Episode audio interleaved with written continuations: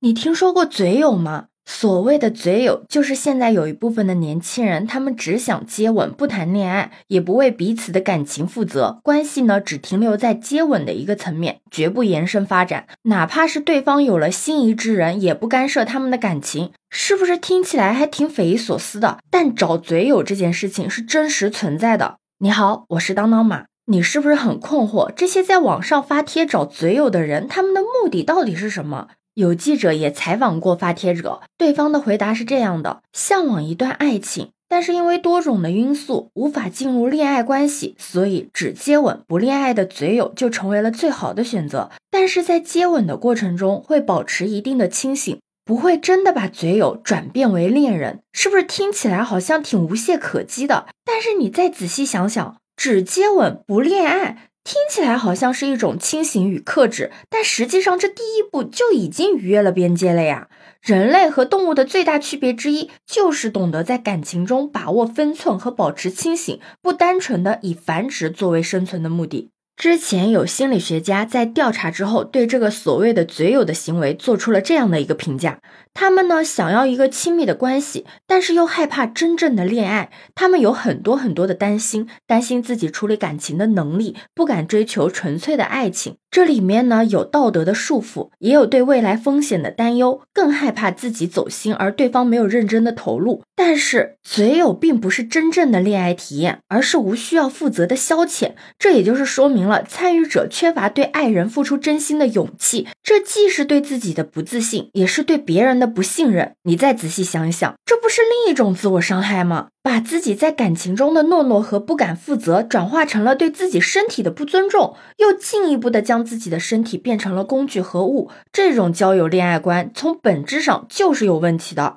但嘴友们却不认可，他们认为呢，接吻在生理上、情感上都可以给人带来一个极大的慰藉，对于学业压力比较大的年轻人来说是最好的宽慰方式，而且大家都是双方自愿的，都是单身的一个状态，也没有什么道德的风险。在他们的眼里面，有一份美好的爱情当然是一件很好的事情，但是在没有选择的前提下，嘴友就是一个最好的选择。那么，真的是这样的吗？除了卫生问题之外，在寻找嘴友的过程中，也会有很多的问题是难以避免的，甚至可以说是会带来危险的。而这些都是在情感关系中难以回避的。之前就有记者采访过几个寻找嘴友的人，毫无例外的，他们每个人都受到过性骚扰。除了帖子下方的回复不堪入目之外，添加他们微信的应聘者也是鱼龙混杂的，甚至还有很多人在接吻的过程中会提出一些越轨的想法。对于这种行为，除了大声的呵斥之外，根本就没有其他方法。虽然他们认为嘴友本来就是一种很简单的消遣，但不能否认的是，这些人的存在很有可能会带来一些非常复杂的人际关系的纠缠。你要知道，情感的灰色地带也是法律的灰色地带。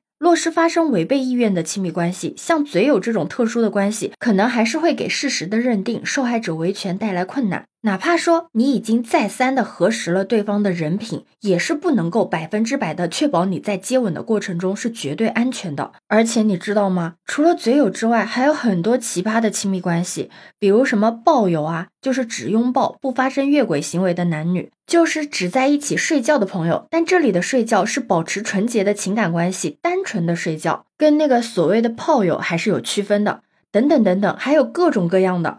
我们不能否认的是。人类天生便有对于爱情的需求，也有追求情感和获得关注的权利。但是这些并不代表着我们可以罔顾责任，贪恋一时之欢。所谓的嘴友，说白了就是不想负责任，却又享受暧昧。这绝不是某个年龄段的问题，而是广泛存在于各个年龄层的欲望。但就是这一小撮另类的行径，却被部分的媒体夸大为当代的年轻人。作为年轻人中的一员，我只想表示，这个锅我们不背。就像几个月之前，你还记得吗？那个上海警方打掉的专门售卖假冒壮阳药的团伙，就那几盒简单的药物，毫无医用价值的伪劣产品，居然让他们牟利超过了八百万，而被骗的百分之九十以上都是老年人。他们大部分都是听到了相关的广告之后，主动的去联系厂家。在一些销售人员的推荐下，一次性的消费支出就高达了五六千，而后续的购买消费更是动辄上万。哪怕是有一些人反应过来可能上当受骗了，也会碍于脸面羞于报警。但是你不能就凭借着这一点，就将整个老年人的群体上升到为老不尊的层面呀。我们每个人对于感情都是抱着无限的向往的，这其中呢会有一部分的人误入歧途，但是个人的选择从来不能够代表整体的决定。不知道你有没有注意到，很多的媒体都愿意将个例上升到整个群体。其实每一个年龄阶段的群体都有属于自己的生存压力，也有属于自己的幸福和烦恼。如果只凭借着少部分人的行为，进而不断的夸大，不仅会对同龄的人造成一定的心理负担，更是会对整个社会造成不好的舆论氛围。每个人的选择或许都有些不一样，但是只要是在合法的框架里面，是可以百花齐放的。不要用一朵单调的花来渲染整座花园，你觉得呢？对此你有什么看法呢？可以把你的想法留在评论区哦。如果你喜欢我的话，也可以在我们常用的绿色软件搜索“当当马六幺六”就可以找到我哦。欢迎你的订阅、点赞、收藏、关注。这里是走马，我是当当马，拜拜。